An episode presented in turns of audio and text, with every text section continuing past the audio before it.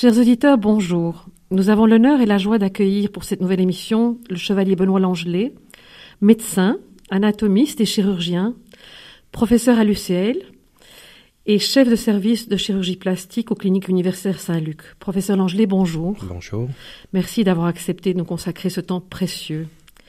Vous êtes né à Bruxelles en 1962 et vous êtes diplômé docteur en médecine de l'UCL en 87. Très tôt, vous vous intéressez au développement du visage et du squelette facial.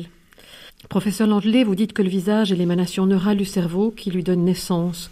Pourriez-vous nous expliquer la relation profonde qui unit le visage au cerveau? Alors le visage, en réalité, est une véritable émanation biologique du cerveau.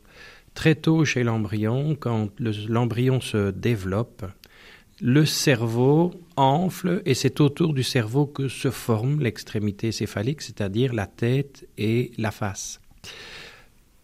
Il y a quelques années, une quinzaine d'années en fait, nous avons démontré au laboratoire que lorsque l'on enlève le cerveau de l'embryon, le visage ne se développe pas.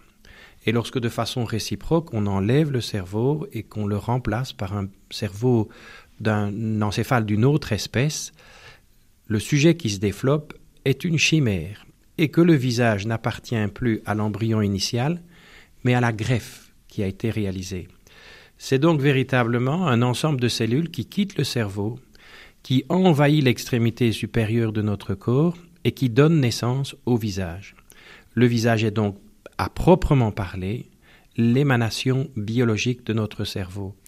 Et cette relation entre la surface du visage et la profondeur se fait le long des nerfs, qu'on appelle les nerfs crâniens, qui sont tendus entre le cerveau et le visage.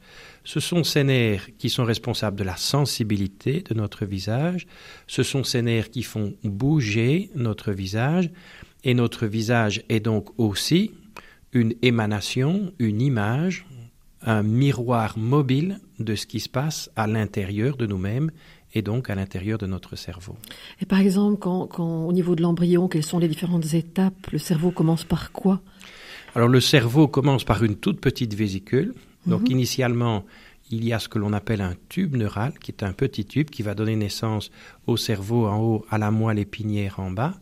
Ce tube se dilate à son extrémité antérieure pour donner naissance à des vésicules encéphaliques qui se segmentent, qui se séparent le premier cerveau qu'on appelle le prosencéphale, le second cerveau diencéphale, ensuite mésencéphale et ainsi de suite. Et ces différentes parties donnent elles-mêmes naissance par le mécanisme que je viens d'évoquer, qu'on appelle celui des crêtes neurales, c'est-à-dire des petites cellules qui sont situées sur les bords de l'encéphale, qui quittent l'encéphale au moment où le tube se referme et qui viennent migrer en dessous de la peau de l'embryon pour donner naissance aux différentes parties de notre visage. Selon vous, un visage blessé correspond à un cerveau blessé? Oui, ça c'est quelque chose que nous avons démontré euh, dans euh, nos patients défigurés et en particulier euh, chez les patients qui ont bénéficié d'une greffe de visage. Lorsque l'on étudie la manière dont le cerveau réagit à des ordres simples, comme faire le geste du baiser ou sourire, on remarque que chez le malade défiguré, il y a un déficit de fonctionnement du cerveau moteur, mais aussi du cerveau sensible, et qu'il existe donc en quelque sorte une blessure qu'on a appelée le stigmate cortical de la défiguration, qui se marque à l'intérieur du schéma corporel, puisque nous avons à tout moment une image de notre corps qui est imprimée à la surface de notre cerveau, et cette image fonctionne. Elle est déformée, on appelle cette image le gnome ou l'homoncule de Penfield, parce que le corps est disproportionnée, c'est-à-dire qu'il y a une très grande surface qui est consacrée au visage, une grande surface qui est consacrée à la main, et le restant du corps a une représentation proportionnelle qui est très petite. C'est pour ça qu'on parle de gnome. Et euh, le visage et la main sont ces deux parties de notre individu par lesquelles nous sommes en relation avec l'autre à la fois dans le geste de la main, qu'il soit bienveillant ou qu'il soit agressif, à la fois dans l'expression du visage elle-même, qu'elle soit bienveillante et agressive. Donc ces deux parties sont vraiment hypertrophiées à la surface de notre cerveau. Et le cerveau ne compense pas, je veux dire, il pourrait compenser comme, comme, comme chez quelqu'un qui est aveugle ou malentendant. Alors il y a ce qu'on appelle une plasticité cérébrale, si bien que chez le malade défiguré, si la partie fonctionnelle liée au visage s'atrophie et diminue, il y a une compensation qui se fait. Donc la main réenvahit en quelque sorte à la surface du cerveau le territoire qui est inoccupé par le visage. Et lorsque l'on transplante un, visage et que l'on refait ces connexions nerveuses des nerfs crâniens que j'évoquais tout à l'heure, et lorsque le visage redevient sensible, on voit que le schéma cortical se modifie, se corrige en quelque sorte. La blessure corticale est corrigée par le geste chirurgical pour autant que le cerveau ait réintégré le nouveau visage. Mhm. Professeur Langelet, lors d'un séjour comme interne dans les services de chirurgie maxillofaciale du CHU d'Amiens, vous rencontrez les professeurs de Vauchel et Sylvie Testelin, si je ne me trompe. Tout à fait. Après une quinzaine d'années d'expérience sur des défigurations sévères, vous et vos collègues constatez encore des résultats imparfaits sur le plan esthétique et fonctionnel, malgré que quelque part ils soient aboutis sur le plan chirurgical. Et face à cette impasse, vous décidez de tenter en 2005 une allogreffe de visage pour soulager des patients atteints de défigurations sévères. Comment s'est préparé ce projet? J'ai envie de vous laisser parler parce que je pense que c'est tellement impressionnant que.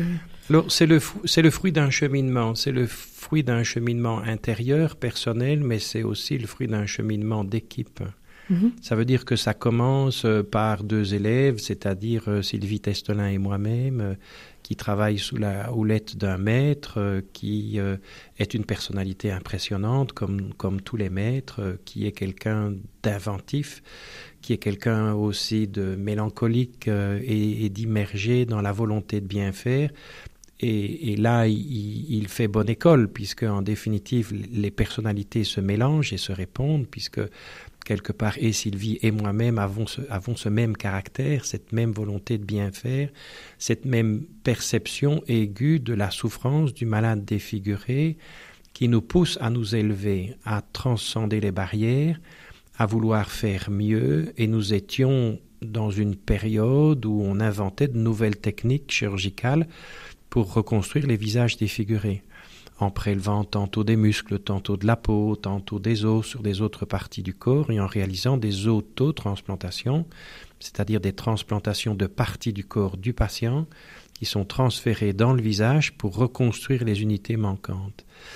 Et au fur et à mesure que vous opérez ces patients défigurés, qui sont tous des patients qui ont une vie difficile, une vie triste, qui sont des rebuts de la société, qui sont, euh, qui sont des gens euh, désespérés, qui sont donnés un coup de feu dans la figure, euh, qui sont des gens qui parfois ont perdu leur visage à la suite d'un accident ou d'une bagarre, des gens qui sont immolés par le feu, des patientes qui ont été défigurées parce qu'elles ont refusé un mariage contraint et qu'elles ont été vitriolées.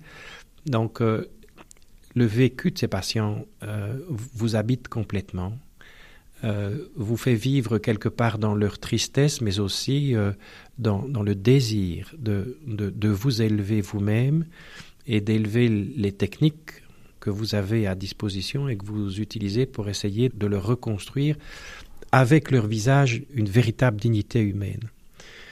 Et c'est dans ce foisonnement, dans ce foisonnement d'idées qui partent dans tous les sens, d'inventivité, de créativité, que j'ai comparé un petit peu euh, à un mini-univers de la Renaissance où chacun vient avec ses idées et où euh, est créé, et où vous avez des, en quelque sorte des artistes, le, mot est prétentieux, je devrais dire mm. des artisans, mais qui ont une, une sensibilité, une, une sensibilité esthétique et créatrice et qui sont mus par une émotion qu'un jour s'impose de façon brutale euh, face à une patiente défigurée l'évidence qu'on ne peut pas continuer à faire ce que l'on fait, même si c'est très bien et si à certains moments c'est bien anatomiquement ou si c'est bien fonctionnellement, parce que ça remplit le, le, cahier de charge médical pur et dur, mais ça reste imparfait sur le plan esthétique parce qu'il y a beaucoup de cicatrices ou ça reste imparfait parce que c'est peut-être beau en surface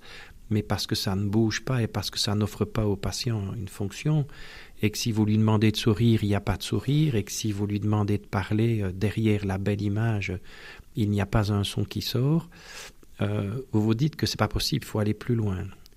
Et euh, c'est dans le moment de l'éblouissement d'un visage défiguré, c'est un petit peu, euh, c'est un petit peu l'histoire des pèlerins d'Emmaüs qui, dans, à un certain moment, euh, réalisent que le compagnon euh, qui était avec eux euh, n'est pas la personne qu'ils pensaient dans le moment de l'illumination d'un visage, que ici dans l'illumination d'un visage défiguré, l'idée s'impose à vous qu'il faut faire autre chose et que cette autre chose n'est pas une œuvre de prétention, on va faire des choses encore plus compliquées que ce que l'on faisait avant, mais une œuvre d'humilité où au contraire on a l'humilité de dire, eh bien nous ne parvenons pas à refaire ce que patiemment la nature parvient à faire.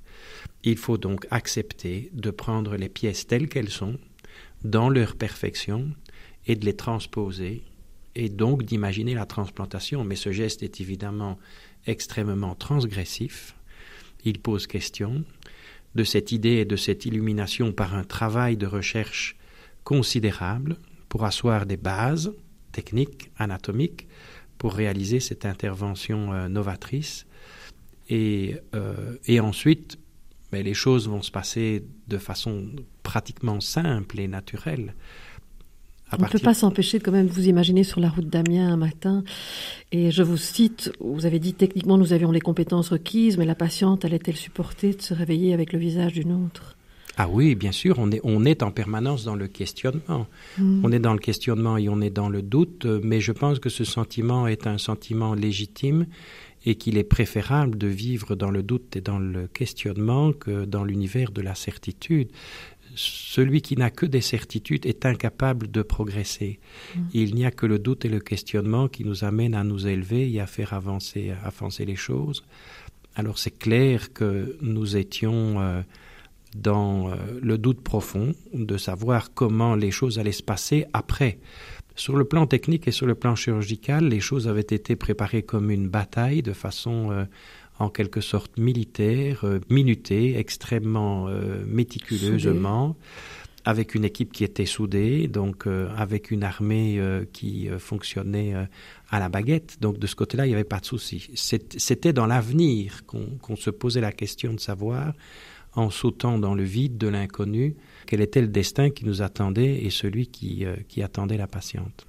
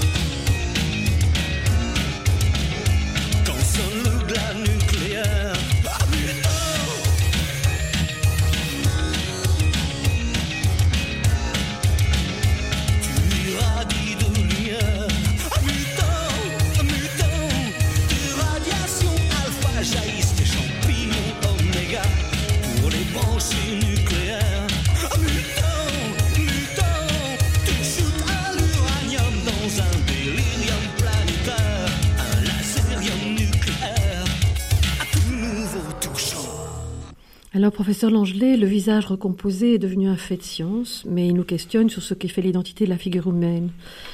Vous dites que le visage est porteur d'âme, qu'il occupe une place comme aucun autre organe. Selon vous, la figure humaine est aussi le visage essentiel de l'humanité. Pourriez-vous nous parler aussi de mythe de la chimère que vous évoquez à de maintes conférences alors, le visage est une entité euh, fondamentale qui est mystérieuse et qui est duelle à tout moment. C'est-à-dire que c'est à la fois une surface et une profondeur. Ça veut dire que, on l'a dit morphologiquement, c'est une surface cutanée, celle que l'on montre euh, a priori sans impudeur euh, aux autres. C'est la seule partie de nous-mêmes avec nos mains que, que nous montrons en permanence à l'autre. Ça, c'est très important. Mais derrière cette surface, qui peut se montrer avec impudeur, il y a une profondeur, il y a, euh, il y a un squelette, et puis il y a tout ce qu'elle cache, c'est-à-dire un, un, fin réseau euh, de muscles, de coussinets adipeux, euh, de structures squelettiques. Et cette dualité du visage, surface et profondeur, donc deux choses qui s'opposent, elle est fondamentale. Le visage, c'est aussi un univers visible et invisible, c'est-à-dire la partie que nous montrons à l'autre, mais la partie que nous cachons et que nous pouvons éventuellement euh, cacher euh, sous le voile, euh, sous le masque, lorsque nous ne voulons pas nous révéler nous-mêmes. le visage, c'est fondamentalement l'image de soi, mais c'est aussi l'autre, parce que nous ne voyons pas notre visage et le seul visage qui nous est accessible est le, est le visage de l'autre. Et donc, c'est un mystère permanent.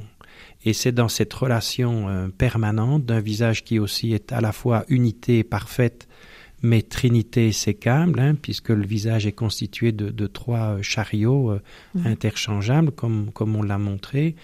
C'est dans cette dialectique qu'il existe un visage de surface et un visage profond, le visage intérieur, qui se meut, qui à tout moment est le, est le miroir de vos émotions et de vos sentiments, ce visage que vous regardez intensément dans l'autre, que l'autre regarde intensément dans vous, et qui fondamentalement est le lieu d'expression de votre pensée.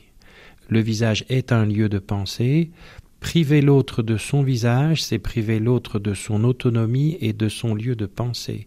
Mm. Et, et, le geste de cacher le visage, lorsque on se l'impose à soi-même, est un refus de partager à l'autre lorsqu'on l'impose à l'autre, est un geste qui prive l'autre de son lieu de pensée.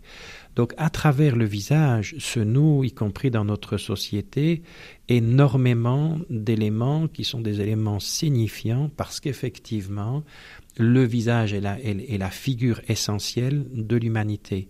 On sait que notre cerveau est, est, programmé à tout moment pour reconnaître des visages. Mmh. Euh, lorsque vous regardez euh, un tableau d'Archimboldo euh, qui est constitué euh, de pommes, de poires euh, ou éventuellement de, pièces de boucherie. Mm. Vous n'avez là, in fine, qu'un assemblage d'éléments qui n'ont rien à voir avec un visage, mais instinctivement, vous reconnaissez un visage. Donc, mm. notre visage, émanation de notre cerveau, est littéralement programmé pour rechercher en toute chose un autre visage, c'est-à-dire un alter ego, un autre moi, une personne avec qui partager mon existence, mes sentiments, mes désirs et ma tristesse.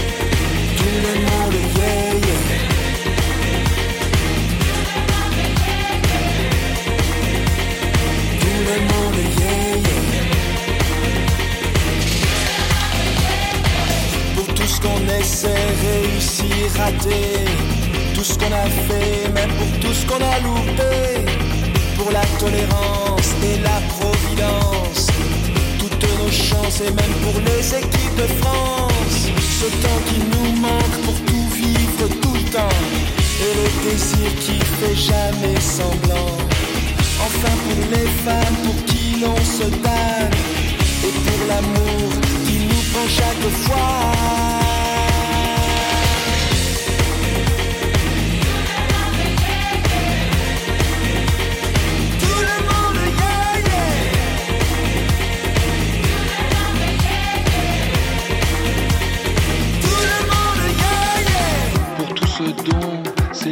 Que l'on brise, ce dont la vie n'est qu'une cicatrice.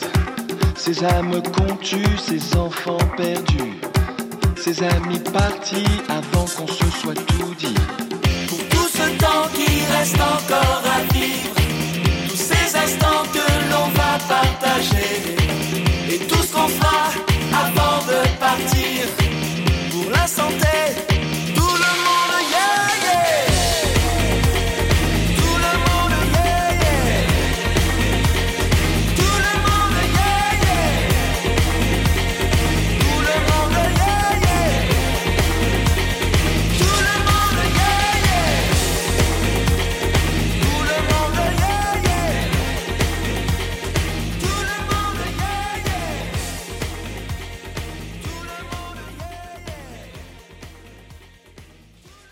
La repousse du visage correspond à de très antiques fantasmes qui illustrent les mythes de Narcisse, de Gorgone, mais qui a inspiré beaucoup d'artistes, Picasso, Rodin. Quelle place le visage a-t-il pris dans l'histoire de l'art? C'est un long sujet, mais peut-être... Euh, non, le visage, quand, on regarde la représentation faciale dans l'histoire de l'art, euh, récapitule, comme je le dis souvent, l'ontogenèse du, du, dessin chez l'enfant. C'est très intéressant de remarquer comment, dans sa première expérience artistique, le jeune enfant apprend à dessiner le visage. Les jeunes institutrices font faire ça à leurs jeunes enfants. On leur fait dessiner le visage, on leur fait dessiner le bonhomme. L'enfant, quand il doit dessiner un visage à sa forme la plus simple, dessine un cercle, un rond, et puis il abaisse une droite verticale qui figure le nez avec un rond et une droite verticale vous reconnaissez déjà pratiquement un visage parce que le visage est aussi un plan de symétrie fondamentale. En ce sens, il ressemble au cerveau qui est symétrique. C'est pas anodin que Yann Fabre a représenté maintenant des cerveaux et des cerveaux couronnés, ces cerveaux symétrie parfaite qui interpellent notre cerveau et notre perception du beau, qui est la perception essentiellement liée à la symétrie initialement.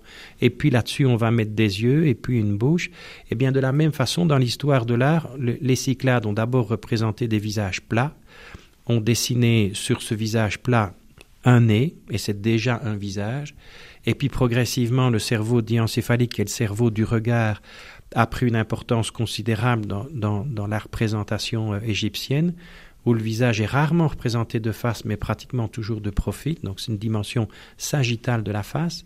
Et puis progressivement, le visage va tourner dans l'espace, il va rentrer pleinement dans la troisième dimension, il est de nouveau frontal, toujours représenté de face très rigide euh, au Moyen Âge, et puis il est habité progressivement par la plénitude des sentiments, avec l'âge des Lumières, où on voit apparaître régulièrement le sourire sur le visage, ce qui n'était pas le cas avant.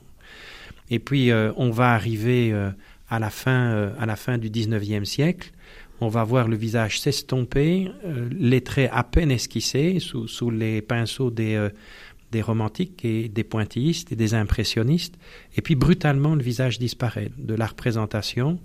Et ceci est corrélé avec le début du XXe siècle et avec le traumatisme majeur que vont créer euh, euh, sur, sur l'humanité entière la vision des visages défigurés, qui sont les visages d'abord des gueules cassées de la, de la, Première Guerre mondiale, et puis les visages décharnés de, de la Shoah. Ceci a peut-être influencé dans, dans l'inconscient collectif euh, la perception que les artistes ont pu euh, jeter sur le visage. Ils n'ont plus voulu le représenter de façon purement figurative. Et donc, euh, on a travaillé le visage. On l'a plus jamais représenté comme avant. Le visage s'est allongé, il est devenu vitreux. Picasso fait des visages qui sont à la fois frontaux et sagittaux. Il mélange la face et le profil. Et puis Bacon décompose le visage en pièces de puzzle.